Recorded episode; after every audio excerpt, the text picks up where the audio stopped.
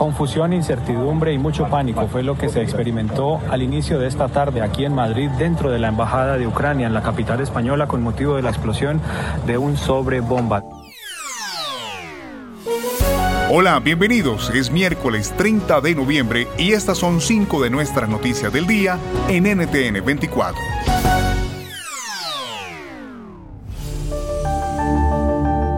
De esta manera registraba la explosión en España nuestro corresponsal en Madrid, Andrés Gil, en donde en las últimas horas una carta bomba estalló en la embajada de Ucrania de la capital española. La detonación dejó a un empleado levemente herido.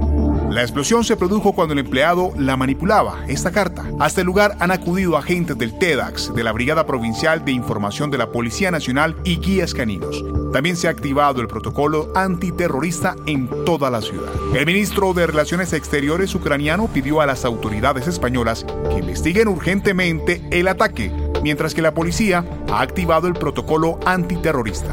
NTN 24 habló con Serafín Giraldo, inspector de policía en Madrid y miembro de la Asociación de Policías en España.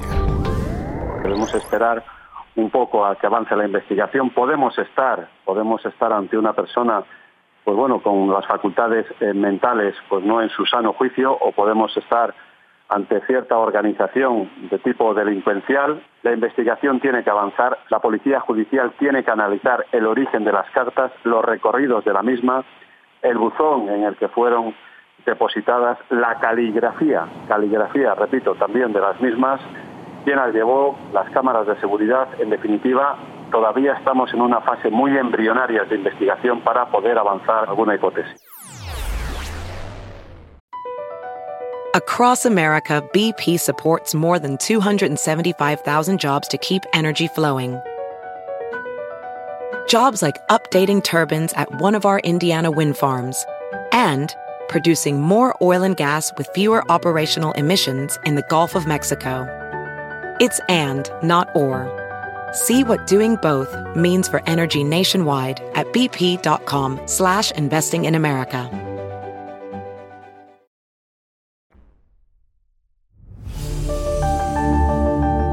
Alerta en Estados Unidos. Una ola de casos del virus respiratorio sincitial tiene llenas las salas de urgencias de los hospitales de la Unión Americana. Diferentes asociaciones médicas están pidiendo al presidente Joe Biden declarar la emergencia ante los niveles sin precedentes de la enfermedad. El doctor y director de habilidades de enfermería de Miami-Dade College, José Peralta, nos habla al respecto. Bueno, un paciente llega con este virus, ¿no? se presenta con síntomas leves al principio, pero cuando se descuida este virus, sí se puede convertir en una infección que puede traer neumonía, puede traer otras complicaciones, complicaciones especialmente en niños menores de dos años, en personas adultas mayores, mayores de 65 años y también en algunas personas que tienen otras condiciones médicas.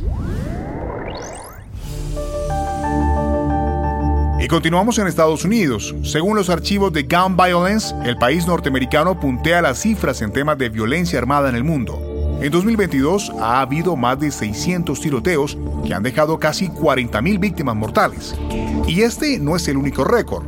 Según el último censo poblacional, la Unión Americana es también la única nación del planeta con más armas que personas. Hablamos sobre este tema con Mike Vigil, consultor en seguridad y ex jefe de operativos internacionales de la DEA.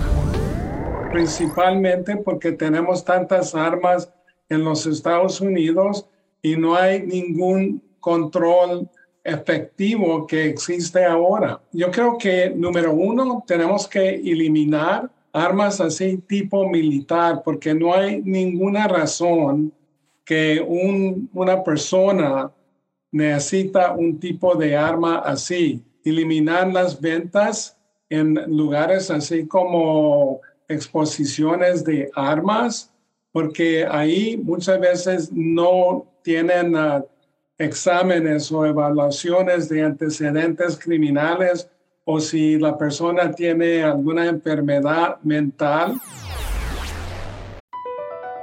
BP added more than $70 billion to the U.S. economy in 2022. Investments like acquiring America's largest biogas producer, Archaea Energy, and starting up new infrastructure in the Gulf of Mexico. It's and, not or. See what doing both means for energy nationwide at bp.com slash investing in America.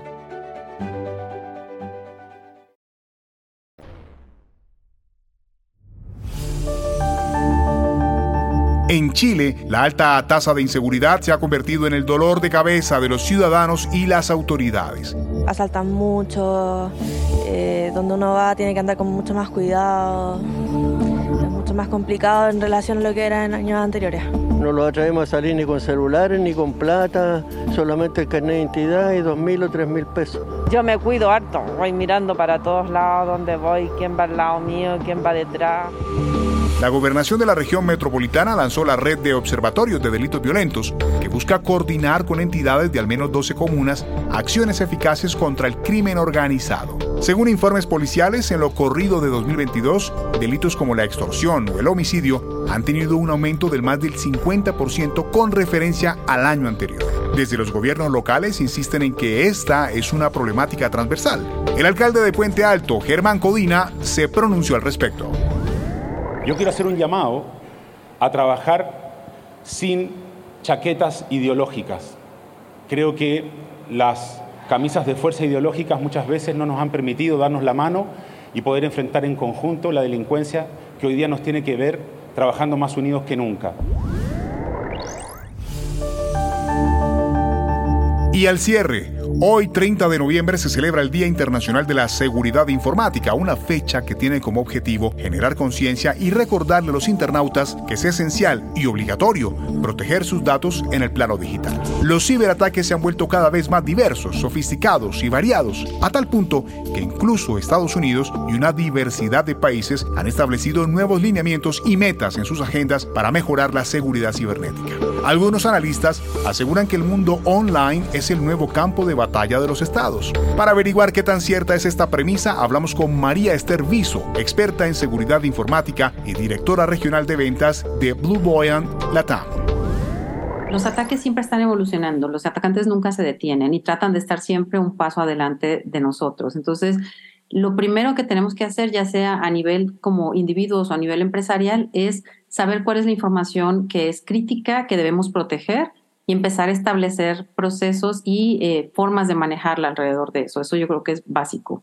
Y lo otro es contar con herramientas o con servicios que nos permitan, en caso de que haya alguna brecha, poder recuperarnos de forma muy rápida.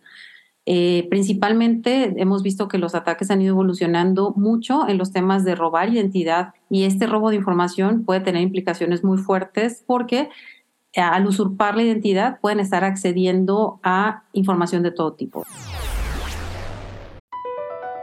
Across America, BP supports more than 275,000 jobs to keep energy flowing.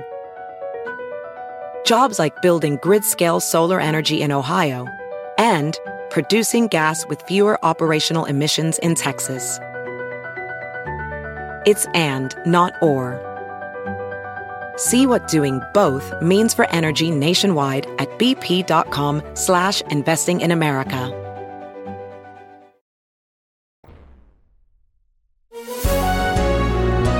Estas y más informaciones en www.ntn24.com. Soy Hugo Vecino, arroba Hugo Vecino en Twitter y arroba Hugo Vecino TV en YouTube.